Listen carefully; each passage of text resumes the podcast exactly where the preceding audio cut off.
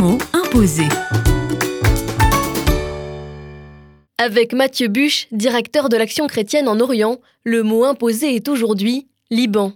Un petit pays magnifique avec la mer, la montagne qui grimpe tout de suite parce que le mot Liban c'est d'abord le nom de la montagne, une diversité de religions, des chrétiens de plein de confessions différentes, des musulmans chiites, des musulmans sunnites, des Druzes, un pays où j'ai euh, beaucoup d'amis, des amis pasteurs, des amis chrétiens engagés dans des associations comme un centre social. Un pays ouvert aussi sur l'Occident, avec une histoire particulière en lien avec la France. Une ouverture, quoi. C'est la porte d'entrée euh, du Proche-Orient, quelque part.